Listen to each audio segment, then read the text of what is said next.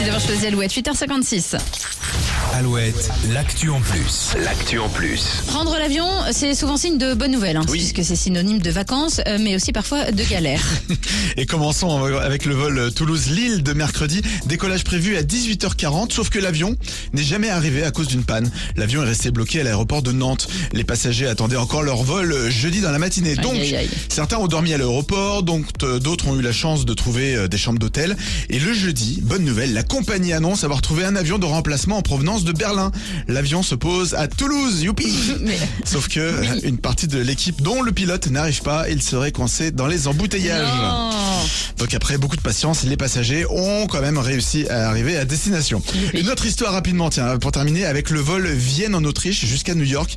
L'avion a dû faire demi-tour deux heures après avoir décollé. Mauvaise nouvelle pour les 300 passagers à cause de, de- la cause est improbable. Ils ont fait demi-tour à cause de la chasse d'eau des WC qui est en panne. La décision a dû être compliquée, je pense, à prendre, mais euh, voilà, vu la durée du vol et Bah, oui, le nombre de ça. passagers, voilà, c'est ça. il mieux faire quand même, euh, c'était pas un Lille-Toulouse, quoi. C'était là pour le coup un Vienne-New York. euh, Ouais, au si moins pas de 8 toilette- heures de vol, je pense, hein. pas de toilette pendant 8 heures, ça s'appelle un carnage. C'est ça. L'actu en plus à retrouver en replay sur alouette.fr. Et bonnes vacances euh, oui. à ceux qui en profitent en ce moment Fallait prévoir des couches dans les avions. pour tout le monde. Voici Maël sur Alouette. Je revois le fond, mes souvenirs sont